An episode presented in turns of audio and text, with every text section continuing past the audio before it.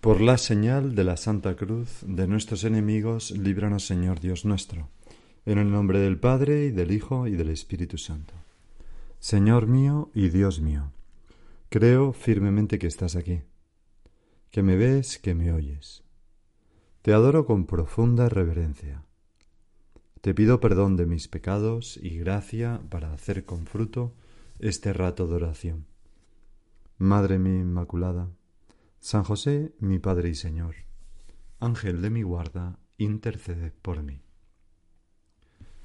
En el Evangelio de hoy, el Señor entra en la sinagoga de su pueblo en Nazaret y ante la cerrazón de sus paisanos les dice, En verdad os digo que ningún profeta es aceptado en su pueblo.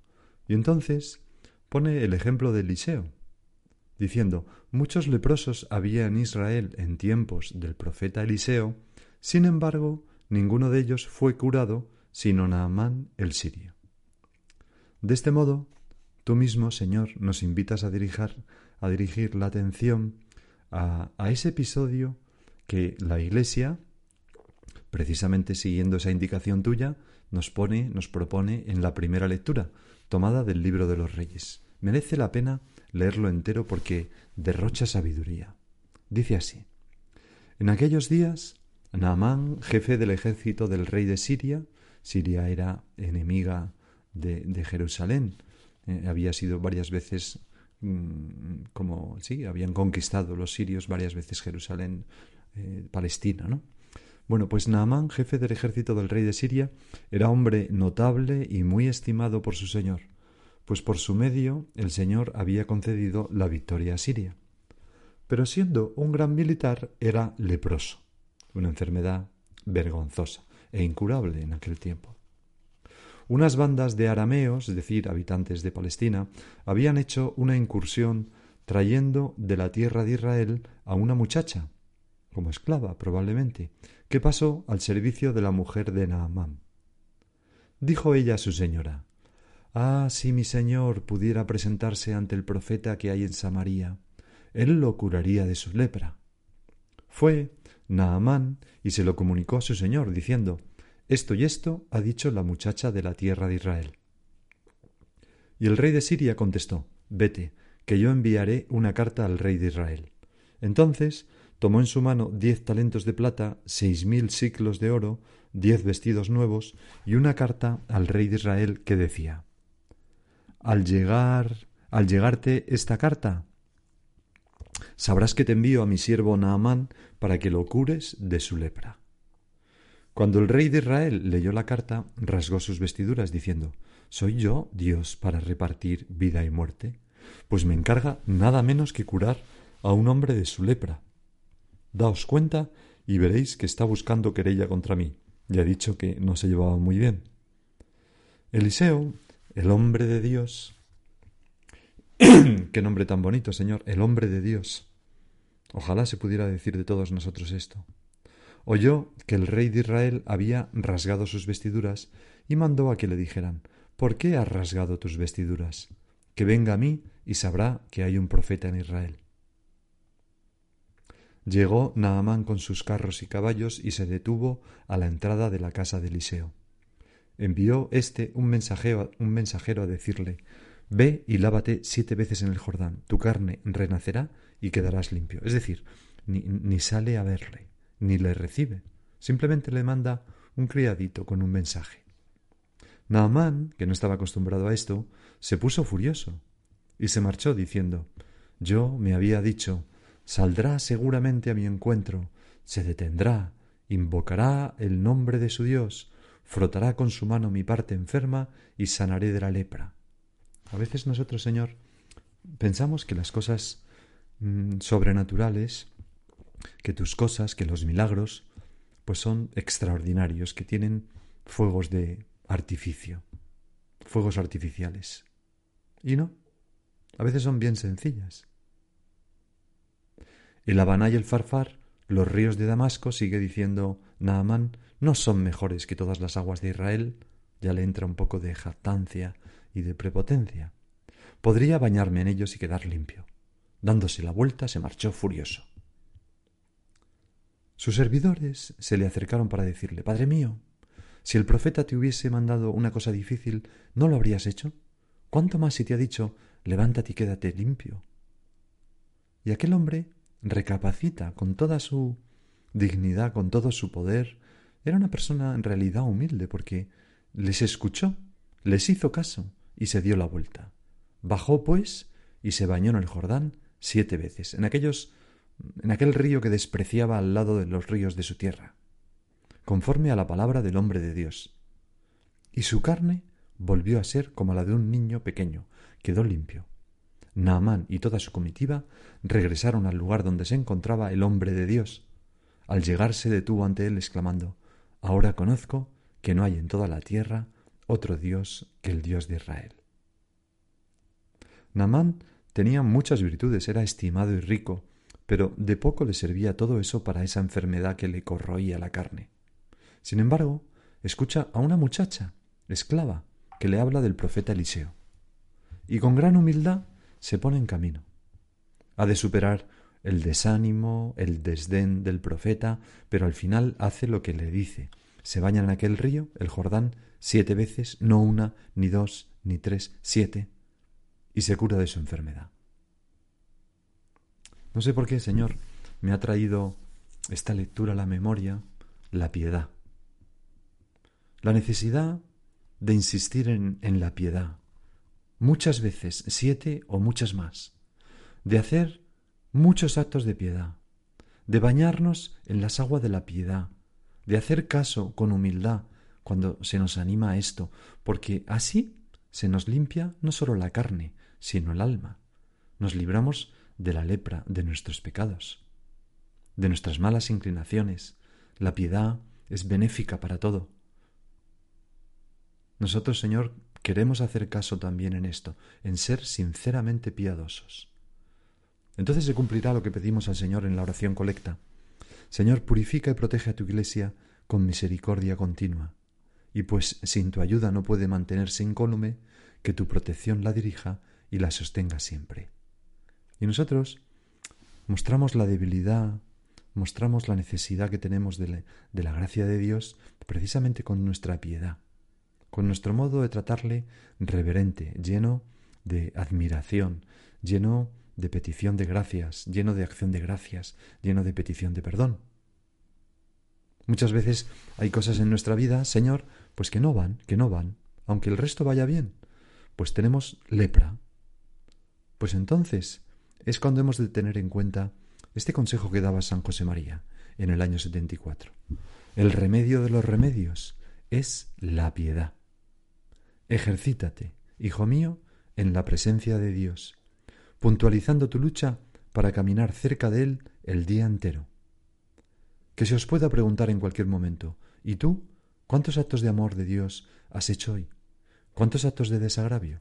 ¿Cuántas jaculatorias a la Santísima Virgen? Es preciso rezar más. Esto hemos de concluir. Quizás rezamos todavía poco.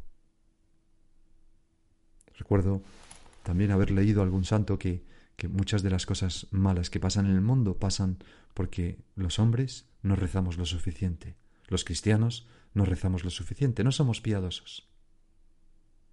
Y aquí me parece a mí, Señor, que no puedo reaccionar diciendo, claro, pero es que como no soy piadoso, y disculparnos con que no he nacido así, no tengo ese don de la piedad. No, no, no. La piedad se mejora con el ejercicio.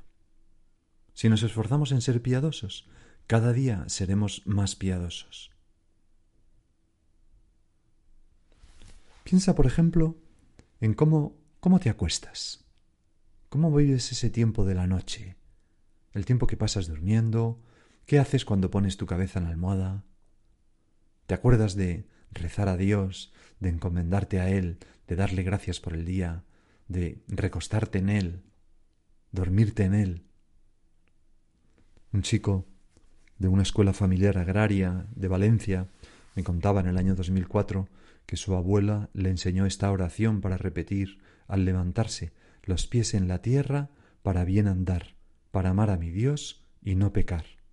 Y él, pues se compuso otra para la noche, que decía así La cabeza pongo en la cama para bien dormir, para amar a mi Dios y ser feliz. Pues dos calculatorias magníficas, ¿no? Para, para decir con piedad y, y así ir haciéndonos más piadosos.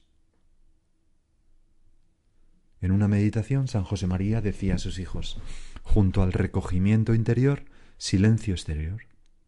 Desde luego, ese tiempo de la noche que pasamos en el silencio de la noche, para un alma de Dios es una necesidad.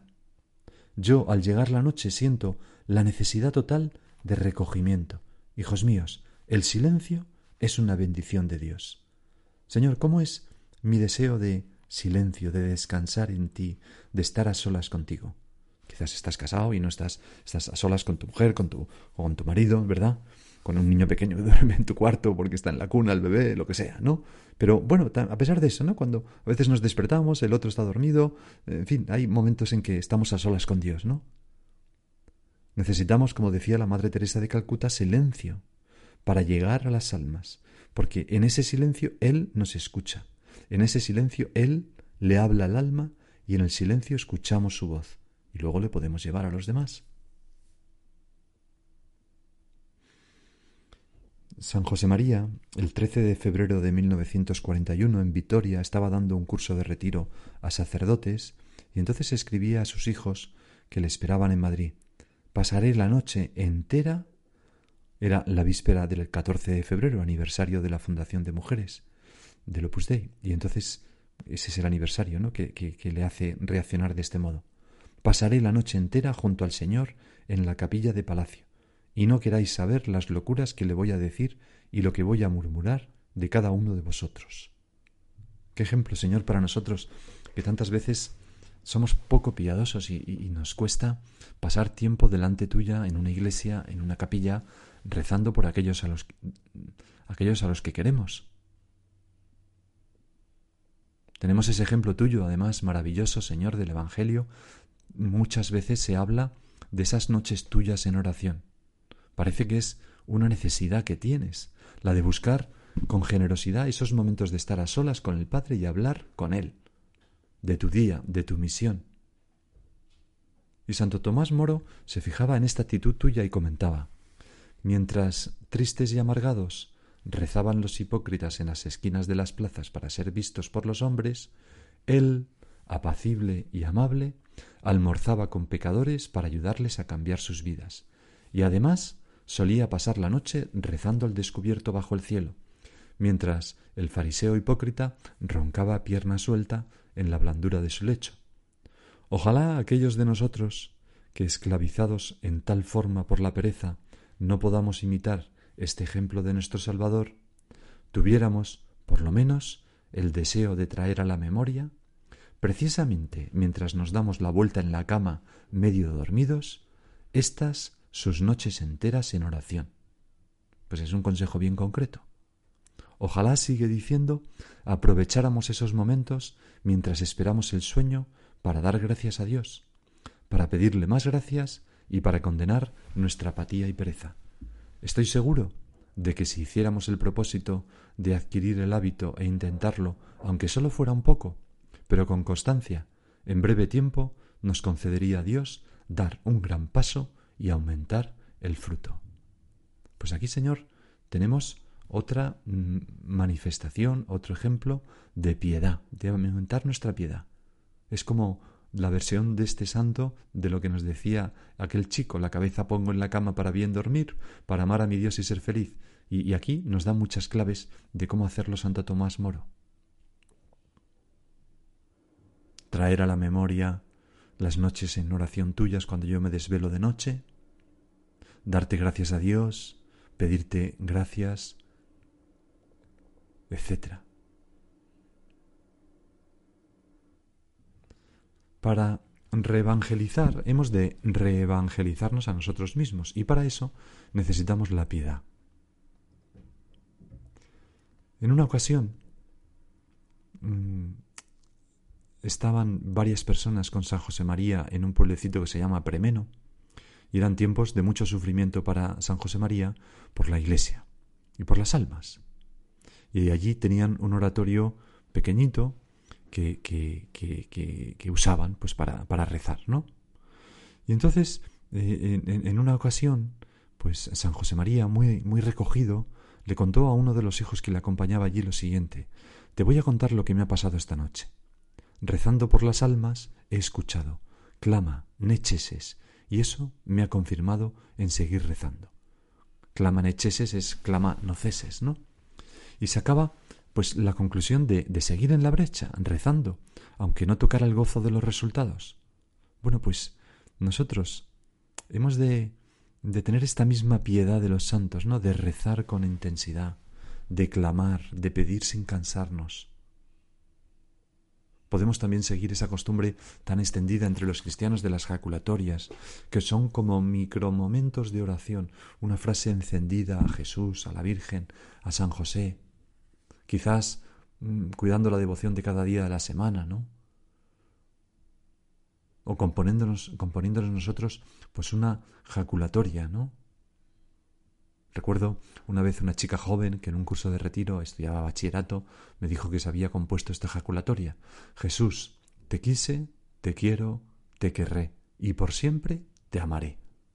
Bueno, pues cada uno puede componerse sus jaculatorias y repetirla muchas veces al día, como un lema, como algo que sale en, en, momentos mientras vamos de un sitio a otro, mientras hacemos una cola, mientras subimos unas escaleras, qué sé yo.